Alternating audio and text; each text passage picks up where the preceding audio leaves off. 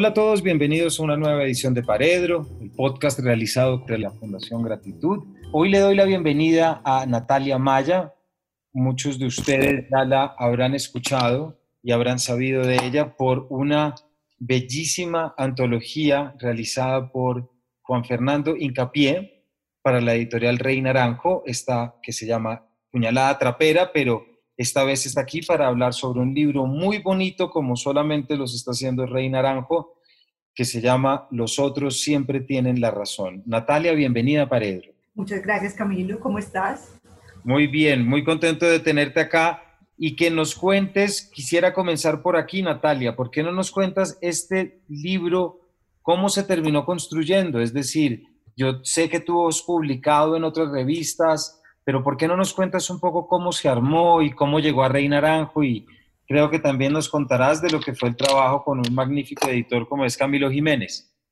Claro que sí, Camilo. Pues mira, el libro empezó como una idea de escribir cinco cuentos que tenía yo desde hace tiempos. Ya los tenía trabajaditos, pero como que los había dejado quietos un tiempo. Cuando me llaman para publicar en Rey Naranjo en la antología Puñalada Trapera, como que empecé como a desarrollarlos más y dije, voy a darme un año para terminarlos y enviar, aunque sea 10, a ver si de pronto pasan o qué piensan pues de ellos. efectivamente se los mandé primero a Camilo Jiménez, que ha sido pues el gestor de esta obra y un acompañamiento de edición total para el libro. Eh, a Camilo le gustaron, eh, sacó uno, por eso quedaron nueve cuentos y tenía totalmente la razón porque era un cuento pues como que no entraba ahí en esta, en esta edición. Y bueno, ya empezamos a trabajar entre Camilo y yo pues como cositas de la redacción, lo que hace un editor, muy, muy acertado con cómo debía entrar, dónde debía sacar un poquito de texto que no, que no daba como funcionalidad al cuento. Entonces fue un trabajo de un acompañamiento total y estuvo muy bien, gracias a Dios. Y este es tu primer libro, este es tu primer libro publicado.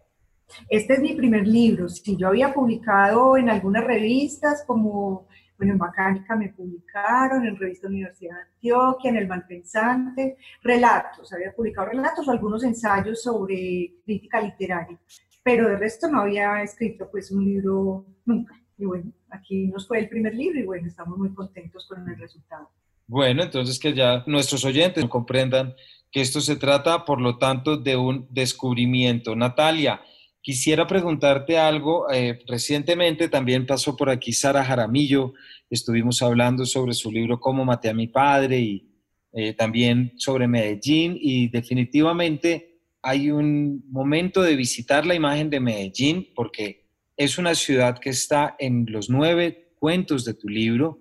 y no es una ciudad explícita, no es una ciudad en la que se explicita además esa época tan tremenda y tan horrible como fue la década de los 80s y 90s, que es pues, la época histórica en la que transcurren tus cuentos. ¿Por qué no nos cuentas un poco sobre ese Medellín que tú viviste, pero también y sobre todo ese Medellín que está en tus cuentos y cómo entiendes tú esa construcción? Bueno, Camilo, eh, además de 80, 90, yo diría que también transcurre una buena parte del 2000, 2010, casi hasta esta época. Son cuentos que la mayoría de ellos retratan eh, personajes adolescentes o en una juventud muy temprana, digamos 20, 30 años que están empezando, terminando el colegio, o personajes que están empezando como su formación profesional. Y todas las, vicisitudes que tienen, pues en cuanto a eh, los personajes con que estudian, la sociedad en la que se desarrollan en el momento del colegio, porque era una sociedad Medellín en esa época de los 80, efectivamente, pues cuando yo, yo estaba en el colegio, que me tocó vivirla, y era una sociedad que estaba pues eh, toda permeada de narcotráfico, permeada, de una manera lícita e ilícita, porque no todos en Medellín los que tuvieron que ver con el narcotráfico fueron eh, oficios o la gente que se dedicó a esos oficios que traspasaban el narcotráfico eran ilícitos. ¿A qué me refiero? A que el narcotráfico activó otros sectores como la construcción, eh, los automóviles, la venta de una cantidad de productos de lujo que también hizo pues que hubiera una economía más bollante en la ciudad y se movieron, estaban moviéndose pues por todos los territorios, incluso eh, también trata de mostrar como la doble moral de la sociedad antioqueña ante la entrada de, del dinero, que siempre pues ha sido como eh, un tema afín a los antioqueños, la búsqueda del dinero, y en, un primer momento la aceptación de, de, la economía narcotraficante y después el rechazo total, cuando ya entra el narcotráfico a meterse como en círculos más íntimos de la sociedad antioqueña. Pero sin embargo, en tus cuentos, Natalia, e, ese Medellín no aparece de manera explícita y no recuerdo ahorita referentes históricos directos que tú utilices. Casi que tienes una aproximación psicológica a la ciudad y a partir de allí es que creas las experiencias de los personajes, ¿cierto? Sí, sí, aquí no hay momentos tan históricos y representativos, pero de todas maneras sí es como el trasegar de esos personajes moviéndose con esa misma cultura de narcotráfico que, se, que permeó todos los colegios, entonces estaban los compañeros que empezaron a hacer negocios, no solamente desde el tráfico, también desde el robo, o sea, hay una cantidad de, de, niveles de narcotráfico que permearon los colegios y bueno, estos personajes que están en el libro eh, cuentan su trasegar por varios colegios y el trasegar por varios colegios le da como la posibilidad de conocer una amplitud de personajes muy amplia, pues, sobre la redundancia, pero, pero eso pasó. Entonces, había personajes que estaban en el narcotráfico, puede ser desde el sicariato, desde la venta ilegal de drogas, desde también, que también se ve eh, el, el, papel de la mujer frente al narcotráfico, la aceptación de cierta manera como de, de esas relaciones, de comprar la belleza a cambio de, de, una relación afectiva o amorosa o incluso nada más una compra de, de su belleza por, por porque a los narcotraficantes eh, la belleza, como a todos, nos descresta, pero si había algo, pues, y si lo ha habido con la mujer, una, una manera como de comprar la belleza y exhibirla. Claro, y eso es un tema que, bueno, eh, del cual hemos también escuchado y siempre atendido. Y eso me, me, me hace preguntarte también, eh, Natalia, bajo esta perspectiva de la belleza, es innegable que tus cuentos tienen un trasfondo y un espacio muy íntimo femenino. Es el mundo de las narradoras, aparece reiteradas veces la relación con sus padres, con sus madres, pero también están las amigas, están los personajes. Si nos puedes contar un poco sobre esa elección. Sí, eh, muchas de ellas son, son mujeres, no todas son la misma mujer. Hay unos cuentos que tú ves que, por ejemplo, dan continuación a otros cuentos, pero no siempre es la misma mujer. Eh, hay relaciones eh, familiares desde la niña con su círculo más, más interno, que es como sus tías, su abuelo, su madre, y las relaciones que se empiezan a tramar en esas familias que no siempre son como las relaciones más, digamos, afectivas, más eh, idóneas. Hay una cantidad de encuentros, malos encuentros con los familiares, esos primeros cuentos, de pronto cementerio de perritos, eh, el primer recuerdo, eh, son cuentos que son narrados por personajes que ven a unas tías de una manera, digamos que con miedo. Yo tengo varias lecturas y muchos de los cuentos que tengo se inspiran en otros cuentos. Por ejemplo, Saki siempre ha sido como uno de los autores que me ha gustado y me ha llamado la atención. Y desde ahí yo vería como tramando la manera de buscar personajes que tuvieran esas relaciones muy cortadas, con, con, sus tías y que eran personajes tan importantes en su familia, pero que a la vez terminan siendo todo lo contrario. Que ese es el caso que tú, pues, que acabas de mencionar, que podríamos hablar un poquito sobre Cementerio de Perritos y lo que implica esa relación entre esa sobrina, pero también ese descubrimiento de esa descomposición, ¿cierto? De esa relación tan siniestra y sobre todo esas elecciones tan traumáticas. sí bueno, a mí siempre me han gustado más estos personajes que tienen como una esencia de, de losers, que van siempre como, como la búsqueda de creer que el mundo es bueno y les puede funcionar en algún momento, pero cada vez que lo intentan se dan varias, eh, digamos que varias palizas a sí mismos. Son eh, relaciones familiares que de verdad no estaban bien, no son armónicas, son relaciones con eh, tías, esas tías de, de, estos cuentos son tías ausentes, son tías, ahí se hace la connotación, solteras, sin hijos, que prefieren tener un animal como hijo que tener sus hijos propios o no tuvieron la oportunidad de tener sus hijos propios. No es que prefieran necesariamente tener animales a, tener hijos, sino que son mujeres que adoptan animales y los tratan como hijos, y los hijos propios eh, que no tuvieron, no porque no quisieron, sino porque por X o Y situación del destino no se casaron o no tuvieron sus hijos, les queda muy difícil ya entender a ciertas edades que esos niños, que son hijos de sus hermanos o hermanas, entren a sus casas a hacer un desorden ya a la edad que ellas tienen. Eso pasa pues en este cuento que estamos hablando de cementerio de perritos. Y la, vista, la visión de la niña, de esas tías que no la entienden, que son mayores, que para ellas son castigadoras, es también como una, una relación de, digamos que de amor-odio, mientras está descubriendo pues como todo ese mundo familiar y, y, son esas búsquedas de una niña que simplemente es curiosa, quiere mirar todo y para estas tías, ya mujeres muy adultas, eh, esa niña le resulta molesta. Entonces es como, como esa relación que se fue gestando ahí entre los hijos animales y los hijos niños y cómo se, se da como ese choque de trenes entre esa familia. Claro. Natalia, tú escoges para, para contarnos esta psicología y también este contexto, el cuento. Y tu estilo es un estilo que eh, los oyentes lo van a ver cuando vayan a buscar el libro, que uno, por dicho, es, una cadencia y, y, un estilo que fluye de una manera que se lo lleva a uno como lector, pero también tienes unos recursos narrativos muy efectivos en los que uno va muy tranquilo y de un momento a otro se lleva me hizo pensar mucho en los cuentos de Flannery O'Connor, que uno se lleva de repente una cachetada y cae en cuenta de lo que está pasando. ¿Por qué no nos cuentas un poco tú cómo entiendes el cuento, cómo lo has trabajado y cómo, cómo, te ayuda eso para la elaboración de estos que están publicados?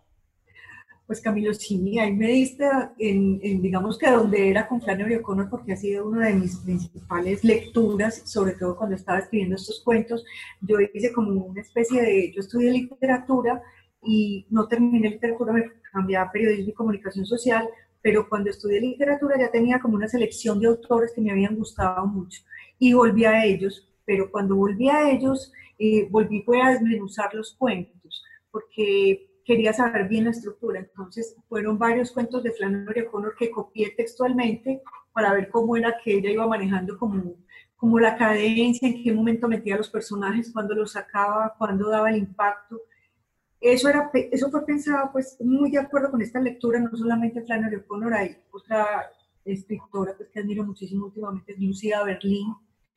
y, y, de ahí fue como saliendo como esa manera de, de buscar que cada párrafo, que se lo veo mucho a Lucía Berlín, empiece de una manera que, que atraiga al lector. Eh, siempre nos han enseñado que, que, el primer párrafo de un texto debe atrapar al lector, pero yo con los cuentos traté de decir, bueno, y si cada párrafo lo atrapa, si cada párrafo lo empiezo de una manera que lo logre enganchar, eh, y ese fue como la tarea de, de reescritura muchos de los cuentos cuando estaban terminados, era volver a apretar esas tuercas que uno disfruta mucho o sea, yo disfruto mucho más como en esa edición que en la misma escritura, que es como tan dolorosa y tan fatigosa de salir de uno, pues de una vez. En cambio, ya cuando estoy haciendo esa eh, reescritura, ahí sí puedo, eh, digamos que apretar las tuercas y, buscar que esos párrafos vayan teniendo como, como un sentido más próximo a lo que quiero del libro y a que los lectores puedan llegar más fácil a él y no se, y se enganchen en cada párrafo esto lo terminas llenando, digámoslo, y ya nos decías ahorita en, en, otra respuesta tuya que si bien no es la misma narradora detrás, pero sí hay una perspectiva afín de todas tus narradoras, que es las que permite esta evolución y este desarrollo de tu estilo. ¿Tú cómo definirías ese común denominador de estas narradoras frente a su manera de entender el mundo y sobre todo de entender la vida por la que están pasando? Pues a ver, yo, uno no escoge los personajes que, que, uno quisiera escribir, yo creo que ellos lo escogen a uno. Lo mismo que la literatura que uno va, va buscando, la que va leyendo, hay textos por los que uno se va decantando más que por otros. Y me he dado cuenta, como se dio cuenta algún día Salcedo Ramos en una entrevista que le leí, que casi todos mis personajes, como te decía ahorita, resultaban siendo como perdedores, pero que en esa pérdida de esos personajes había cierta dignidad que era muy rescatable. Entonces, esos personajes simplemente son personajes que yo me puedo poner en el papel de ser ellos, siento como toda la capacidad de abordarlos, no me parecen lejanos y, y me parece que de alguna manera sus búsquedas, aunque no siempre resulten fructíferas, pero son dignas. Entonces, esos son los personajes que me han ido escogiendo y espero pues que, creo que, que ya mi literatura va a estar como muy, muy señalada por ese tipo de personajes que me voy encontrando en el camino, que pueden, en su mayoría que existan, pueden salir de un personaje real o pueden ser medio reales o medio ficcionados. Hace poco me pasó algo con un personaje que tiene un nombre al interior del, libro, se llama Marieta, y tengo una conocida que se llama Marieta y me llamó a, quería contarte esto porque me pareció muy gracioso y llamó a reclamarme que por qué su personaje quisiera ella. Y en ningún momento, lo que pasa es que cuando uno está poniendo los nombres de los personajes, también hay como algo en las personalidades que uno dice, esta tiene que tener este, este, esta, como esta característica. No es lo mismo ponerlos Ana o Juan que tener una connotación con un nombre como que sea mucho más llamativo y sonoro. Eh, ya aprendí que no les voy a volver a poner con nombres llamativos y sonoros de amigas mías, pero, pero bueno, eh, por ese lado es que voy como trabajando los personajes. Y además es que es justo el de las nalgas postizas. Sí, exacto, ese es claro. Claro, Lo, que, lo que hablabas de, sobre la dignidad de los personajes y lo fructífero, quisiera preguntarte por ese primer cuento con el que abres la selección, a los 10 minutos se conoce el personaje y además un primer párrafo absolutamente que cae como una bomba, ¿no? Y es muy difícil que alguien no siga leyendo, pero creo que aquí tienes detrás un poco eso, ese concepto de lo que es lo estético y sobre todo el personaje con, con el problema de su displasia de cadera y cómo, cómo vive la realidad frente a estos otros personajes que representan muy bien esto que nos hablábamos hace un rato sobre lo que es pues esa infancia en el colegio. Sí, incluso ahí es cuando ese cuento tiene mucho que ver con Flannery O'Connor, que yo creo que se reconoce siempre cuando uno en la literatura trata de, de, escribir una coja, no soy la primera que ha utilizado el recurso, pero esta coja que tiene Flannery O'Connor en sus cuentos, eh, para mí fue impresionante porque eh, es una coja de la que uno no siente lástima. Y es también ese trabajo como doble de que no siempre el personaje, porque tenga un defecto físico, porque haya sido disminuido de alguna manera eh, física, moral, es siempre el pobrecito, sino que también esos personajes tienen otras caras que, que me gusta mostrar. Entonces esta era una mujer, obviamente, pues, que tenía pues, su defecto de distancia de cadera, pero no era una mujer ignorante, ni era una mujer boba, ni era una mujer que no tiene nada que ver lo uno con lo otro, pero no era una mujer digna de lástima, es a lo que me quiero referir. Entonces, eh, esa, esa, es como esa contraposición de dos personajes entre uno muy, muy vivo, muy inteligente, y otra mujer como con, como con su equivalente que podría tener como, como un desequilibrio, pero a la vez no. Ella también se daba cuenta de dónde se estaba metiendo y qué era lo que pasaba. Por el otro lado, hay, hay otro tipo de, de personajes, Natalia, y es uno que no, no es que todos tus cuentos tengan que ver siempre con, con la muerte, pero sí la muerte ronda mucho, muchas de las experiencias y anécdotas de los personajes, ¿cierto? Y esto pues entre ataúdes, velorios y también muertes, y hay uno que sobre el que te quería preguntar porque me parece que hay muchos subtextos de pronto de esa cultura que quieres retratar o que te permiten elaborar esta narradora, como es el cuento Olvido eh, sobre esta niña que descubre el cuerpo de su padre. Bueno, ese cuento, como tú me decías, es un cuento duro porque, porque nada apunta a que en algún momento ya va a descubrir la muerte de su padre de una manera trágica. es un cuento que, que va tirando para otro lado y muestra a dos personajes, una mujer alcohólica eh, y, y, un joven estudiante de una carrera, pues que tiene como unas habilidades más allá de, como de seducción y de picardía. Entonces, ¿qué pasaba cuando estos dos personajes se juntaban? Y bueno, ahí había una historia de fondo, la historia de atrás era como el desmoronamiento de esa familia, del personaje principal,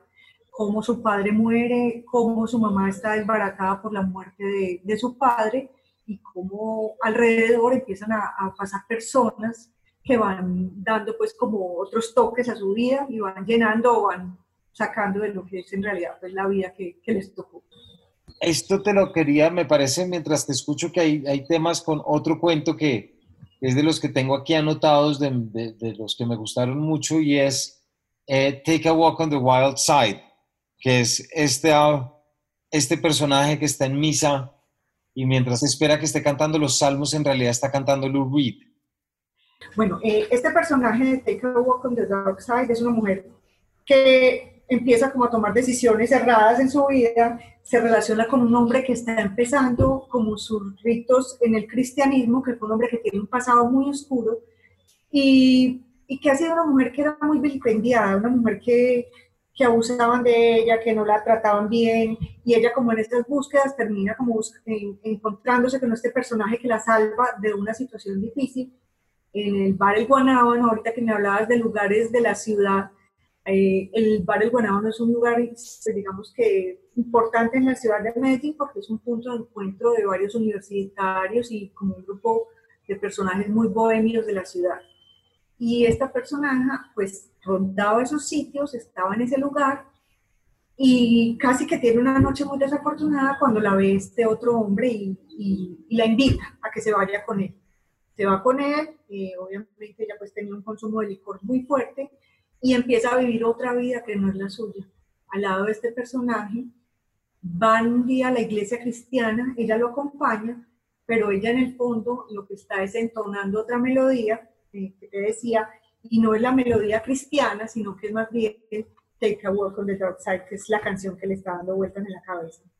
De, de, de todas maneras está metiendo en un, en un camino muy, muy oscuro y muy salvaje. Claro. Natalia, ¿y cómo fue tu Medellín de, de, toda esta época? Bueno, eh, mi Medellín de toda esta época, pues de los 80 al 2000, obviamente crecimos eh, en la época en la que los carros bombas, eh, bueno, estallaban frecuentemente, donde íbamos a los bares y había una masacre el día siguiente, por ejemplo, me pasó en el caso del bar de Oporto, que estuve un día antes y al otro día pues fue esta masacre tan desafortunada. Eh, miedo a un carro abandonado en una calle porque podía ser un carro bomba, compañeros eh, que tuvieron en la plaza de Toro La Macarena pasaron en ese momento cuando salió la bomba y tuvieron pues accidentes, compañeros a los que los mató la bomba en el Parque Lleras, entonces creo que sí nos ha tocado como muy de cerca esa época y, y, la Medellín de ahora, pues que, que, sigue teniendo pues como de otra manera esta situación, pero ya como más camuflada con, pues, como con los combos y con, y con otras cosas que están sucediendo como en los barrios. Ya no hay ese descreste y ese lujo, aunque lo sigue habiendo, pero ya es como, viene como de una manera más camuflada en, en los narcotraficantes, pues son las personas que ejercen este oficio en el momento de, de hoy. No, no se ve como esa, esa proliferación, esa desfachatez, esa compra de todo lo que soy capaz porque, porque soy el rico. Yo creo que ahora eso lo tiene como un poquito más tapado y bueno, no sé, no sé de qué manera en realidad estará durando. Pues, hay un silencio oscuro en Medellín, uno sabe que, que hay bares en, lugares de la ciudad donde pasan cosas. y a veces hay, es una cosa que mucha gente no nota, pero a veces hay atracones de pólvora, digamos ayer o en marzo o en abril, empiezan a tirar pólvora y, uno se pregunta, pero ¿por qué están tirando pólvora si no es diciembre? ¿Qué está pasando? Y parece pues que esa también es una, una señal de, de, que coronamos alguna operación. Volviendo a esas antiguas celebraciones, las que ya sabíamos de la época, que recuerdan esa época de, y esas también escenas de la Virgen de los Sicarios y tantas otras de siempre la celebración del, del, del, envío con la pólvora. Impresionante, lo del 30 de noviembre que es de 20 años para acá, que han tratado como de cambiarlo, pero, pero de verdad, o sea, es para uno esconderse en una finca o tratar de salir de la ciudad porque es, es muy brusco, sobre todo quienes viven en las partes bajas de la ciudad porque porque los tacos de dinamita los ponen en las alcantarillas y tú sientes que se te va a caer la ciudad encima. O sea, un 30 de noviembre aquí hace por ahí cinco años era un lugar de un bombardeo total. Natalia, y todas estas experiencias son las que tú traes a estos cuentos, pero también hay un proceso que tú realizas y es que eh, primero estudias, estás en la maestría de hermenéutica literaria de, de NEAFIT, eh, pero luego estás en un máster en edición de textos Santillana de la Universidad de Salamanca. ¿Por qué no nos cuentas también un poquito de cómo, cómo fue conciliar todo esto para entender ahorita el producto y sobre todo pues también en la novela en la que estás trabajando ahora? Bueno, Camilo, te cuento que yo por, eh, digamos que por profesión, eh, terminé periodismo y hice mi maestría en hermenéutica literaria. Y después hice ese máster en, en, España sobre edición de libros. Ya había trabajado como editora en el Fondo Editorial de la Universidad de Antioquia, también trabajé en el Fondo Editorial de API. Y digamos que, que el trabajo de, de edición es un trabajo con el que uno se gana la vida como editor otra cosa es el oficio, que el oficio es la escritura y, no siempre hay la oportunidad para dedicarte de, lleno a, la escritura. Tiene que darse como ciertas condiciones económicas, eh, de bienestar y, de posibilidades en las que tú puedes decir, me siento escribir tanto, tanto tiempo al día. Yo llevo cuatro o cinco años eh, dedicada a, a la escritura me ha dado la posibilidad de hacerlo porque he hecho, hago algunos trabajos de corrección de estilo que me permiten como subsanar eh, de alguna manera pues mi, mi trabajo de escritura. Mm, le estoy apostando, no espero ganar nada, yo no, no, no tengo como, como premio a la vuelta, sino eh, la compensación sería que, que de este oficio yo pueda vivir y que lo pueda seguir haciendo. Me parece que que es un oficio que, que no envejece, es un oficio, un oficio del que no me van a jubilar, sino que es un oficio en el que cada día voy aprendiendo más y todo, todo va a ser como ganancia para los futuros libros que, que estaré escribiendo, en el caso de que, de que las cosas continúen así y pueda seguir dedicándome a la escritura. Natalia, ya se nos está agotando el tiempo, pero quisiera así como tú que te estás dedicando ahorita a la escritura y estás sacando todo esto, el, pasado de una vida, eh, quisiera preguntarte si nos puedes contar, ¿se está escribiendo ahorita de manera distinta en Medellín? ¿O el tema está cambiando, la cultura se está retratando de una manera diferente? Bueno, Camilo, eh,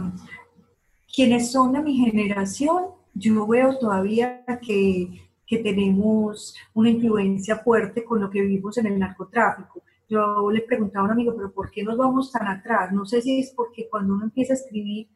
uno empieza como el retroceso de lo que ya conoció. Entonces, es una ciudad, yo espero algún día, porque sé que el tema del narcotráfico está pues saturado para algunos, pero espero algún día poder escribir una ciudad que no necesariamente eh, tenga que ver como con estos procesos. De todas maneras, eh, me gusta mucho hacer la comparación con un libro de Héctor Abad que se llama Ancosta y pienso que en Medellín hay tres ciudades distintas. Entonces, eh, no siempre es la ciudad de, de, la pobreza marginal, una clase media y una clase alta que son casi que absolutamente desconectadas pero no siempre tiene que haber el factor narcotráfico ahí. La ciudad también tiene otras cosas que pueden resultar maravillosas, pero cuando uno va como a su recuerdo, a lo que uno es y lo constituye para escribir, tiene que pasar por ahí, al menos los escritores que veo que son de mi generación. Veo que, que vienen detrás de mí personas que están empezando a escribir sobre otras cosas. Eh, sobre sus padres, pero mira que siempre es como si nos fuéramos un poco atrás, como, como si tuviéramos que pasar revista de lo que vivimos y vamos pasando y pasando y pasando. Hay infinidad de clases de, escritura aquí, veo que hay mucha gente ahora, por ejemplo, en las maestrías de literatura, de, de escrituras creativas que está buscando como un espacio yo esperaría pues que sí, que claro, que, todos tengamos cosas muy distintas que, que contar y que, pues que se abra la oportunidad para que los que en realidad se van a dedicar al oficio, pues empiecen a meterle la ficha por donde es. Bueno, Natalia, pues muchísimas gracias por habernos acompañado hoy. Eh, Natalia, autora de Los otros siempre tienen la razón, el libro de nueve cuentos editado por la editorial Rey Naranjo en la colección Índice, muy bonito como ustedes lo verán y se darán cuenta cuando vayan por él. Natalia, muchas gracias por habernos acompañado. Gracias a ti, Camilo. Muchas gracias. Y a todos ustedes, muchas gracias y nos vemos en una próxima edición de este Paredro.